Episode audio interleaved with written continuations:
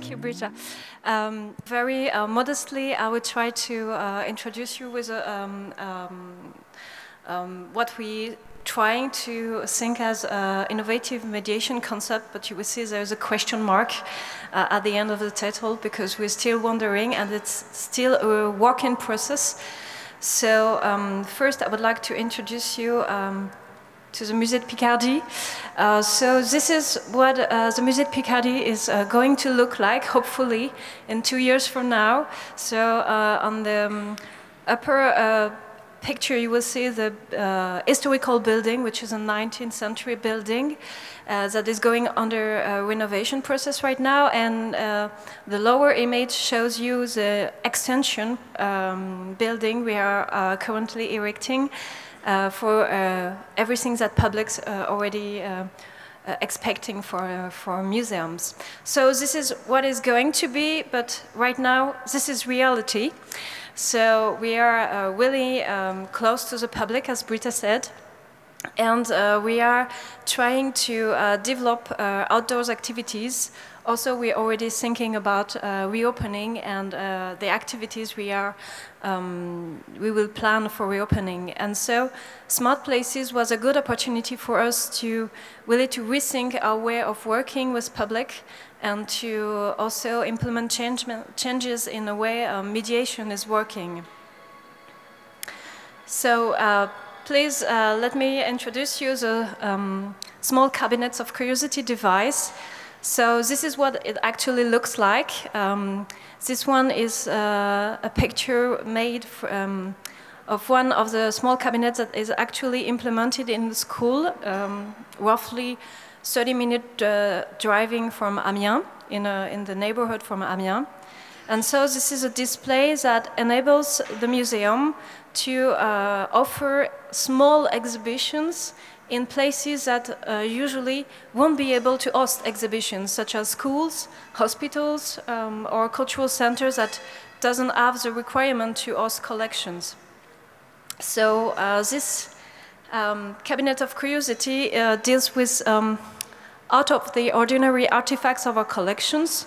Uh, you may uh, maybe see that we do have uh, stones as well as uh, different kind of uh, artifacts, items from medieval collection, archaeological collection, as well to 19th um, sculpture as well. So what are those uh, cabinets used for?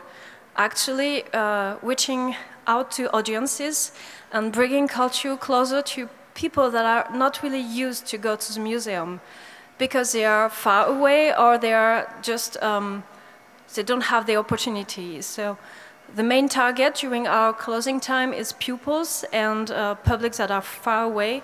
Uh, so then one of uh, the cabinet will go to a, a, psychiatric hospital, for instance.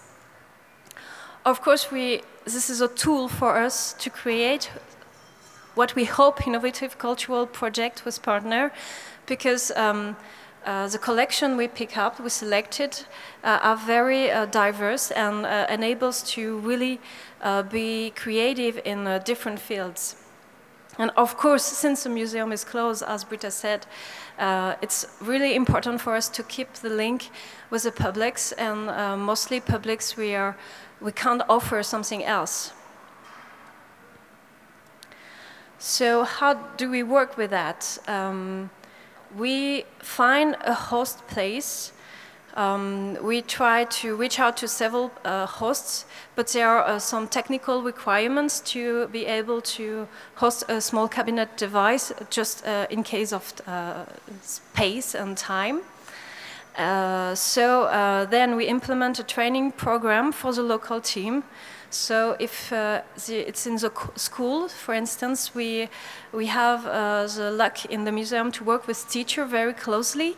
So uh, our own teachers just train other teachers, other colleagues to learn how they can use the small cabinet of curiosity. And then activities, visits are implemented within the host structure by the structure itself. Sometimes we do one visit, like a um, kick-off visit, but that's all. And we are trying to uh, encourage restitution events to really um, stress on the work of the different participants. So here you have an example of a former cabinet of curiosity about contemporary art. So the first picture is about um, when we installed it, and the last picture is um, the work from a, a, a, young pupil that worked about literature, and um, the, um, they had uh, the assignment to imagine that if a book were a small cabinet of curiosity, what would it look like? And so you have an example uh, on the small picture. So what are the main challenges uh, for this um, project? Uh, first of all, the time-consuming process. Uh, we, we, were, uh, we heard about disruption earlier, and yes, uh, uh, it's well kind of a disruptive project for us because we have to get all team on board. Curators, technical team, security team, uh, mediation team, everybody has to go on board uh, to find partners, um, but also to uh, install the device and the items in the device. So it really is um, a common group project and uh, uh, this was a, a good um, project for the team also to, to discuss like this mini exhibition device. Uh, the training of the partner also takes time because we have to know about uh, items we are uh, putting on display and then we have to uh, find time, um, get the teachers together, which is sometimes difficult because when they're, they're they want to go in training, it means that they are not in front of pupils, so they have to have time to, uh, to be trained. Um, so this is also very time consuming. And uh, the, the, but really the aspect I wanted to stress on was a, yes, a let go part, if I may say so, uh, because um, in the museum, and especially in French Fine Art Museum, we are used to control what we say about collections. We're used to guide people when they come to the museum. And here we are just enablers. I mean, we put a device inside the school, then the teachers, um, their um, educational team there, they do what they want with it. Uh, it's not up to us anymore, it's uh, up to them. And sometimes it can uh, lead to eerie uh, situations that our own teachers say, okay, they are doing it that way, uh, maybe I wouldn't have done it that way, but that's the goal of it. Uh, sometimes it's really learn to let go. Uh, as far as security and conservation issue as well is um, also the art of compromise. And so I would just finish by uh, saying that um, you heard a lot about digital world uh, during the day, and so this is a very analog project, but as you can see, the challenges I'm just quoting, they're just the same that we're facing, for instance, with social media.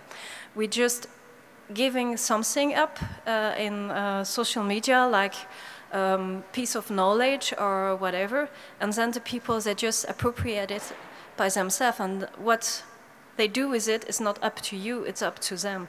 And this is, uh, I think, the great learning of this uh, project is really how to learn to let go, and uh, not to be in control anymore of what you're saying. Thank you very much, and if you have any question, uh, feel free to ask later.